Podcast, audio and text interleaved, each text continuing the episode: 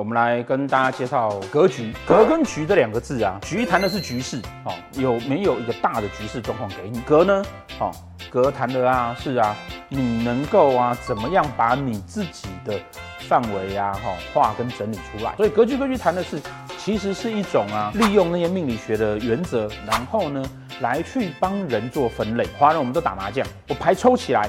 这牌抽起来之后说，哇，我一整排都是筒子，唯独缺五筒。那这个时候呢，我是不是有办法变成清一色，如果补那张五筒进来？那当然我就会胡很大的牌嘛，这就是格局。可是现实的情况是啊，我虽然拿了一排筒，唯独就是五筒摸不进来，怎么摸都摸不到，怎么摸都摸不到，摸了七十年我也摸不到，这个是不是就没办法清一色？这样子呢，没有办法胡牌，没有办法胡牌呢，能不能够去符合书上所讲的那个？哇，你有一个很棒的格局哈，你会。